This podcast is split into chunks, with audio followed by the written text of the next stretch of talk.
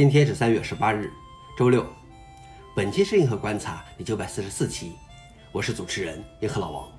今天的观察如下：第一条，用 Rust 开发的安全的 Flash 播放器模拟器。一直有一些开源项目致力于创建 Flash 的自由软件实现，虽然在2020年被 Adobe 正式停用 Flash 之前，没有取得足够的进展。有人用 Rust 编写了一个名为 Ruffer 的 Flash 播放器模拟器，可以在所有的主要操作系统上工作。并且可以通过 WebAssembly 在新代浏览器上工作。由于 Rust 的内存安全保障，他们认为这是一个安全的 Flash 实现。他们的目标是让所有现有的 Flash 内容在 Ruffer 中工作。消息来源 f o r u n i x 老王点评：要是早些年 Adobe 就用 Rust 重写 Flash 呢？第二条是新版 AI 图像合成服务 Midjourney 的逼真图像令人震惊。Midjourney 第五版现在正在阿拉法测试中，有测试者对新版本产生的逼真图像感到震惊。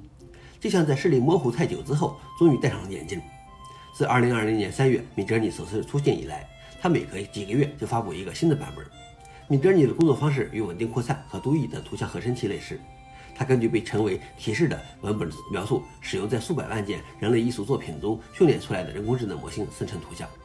消息来源：阿斯泰克尼考。老王点评：AI 的进步已经是不可估量的了。最后一条是三星、vivo 等安卓手机出现高危远程漏洞。谷歌的安全研究部门在过去几个月三星生产 Exynos 调制点遥 T 中发现并报告了十八个令人漏洞，其中包括四个最严重的缺陷，可以通过蜂窝网络静默远程的破坏受影响的设备。只需要知道电话号码，攻击者可以在没有用户互动的情况下远程控制手机的基带层，在不影响受害者的情况下获得流入和流出受影响设备的数据，这包括手机通话、文本信息和手机数据。受影响的设备包括几十种安卓机型、可穿戴设备和车辆，涉及到三星、vivo、谷歌等手机以及一些采用该芯片的车联网设备。消息来源：TechCrunch。老王点评：这种漏洞非常可怕，虽然大部分人都不太担心自己的隐私和数据。以上就是今天的硬核观察。想了解视频的详情，请访问随附链接。谢谢大家，我们明天见。